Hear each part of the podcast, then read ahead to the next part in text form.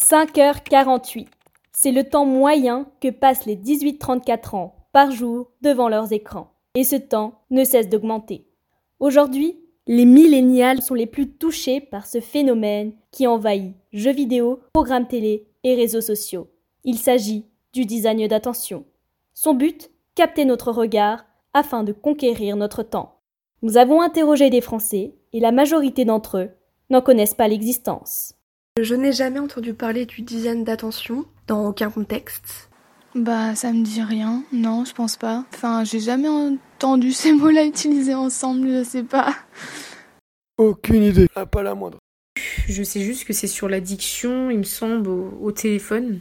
Certaines personnes passent plus de 8 heures devant leurs écrans, soit un tiers de leur vie. Et cette hyperconnexion a des effets néfastes sur la santé, problèmes physiques, de sommeil, de vue ou encore de concentration. Aussi que ça a des conséquences sur euh, notre santé mentale, notamment notre concentration.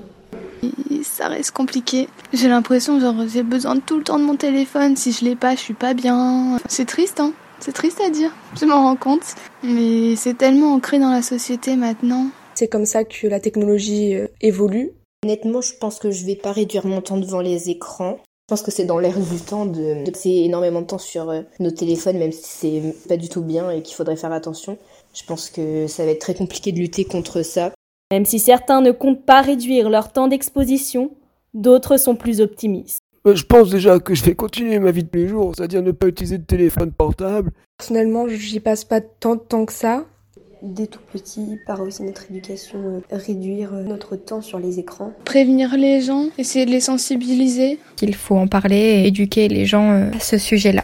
Aujourd'hui, les écrans font partie de notre vie et il faut adopter les bons comportements face à cette hyperconnexion qu'a engendré le design d'attention.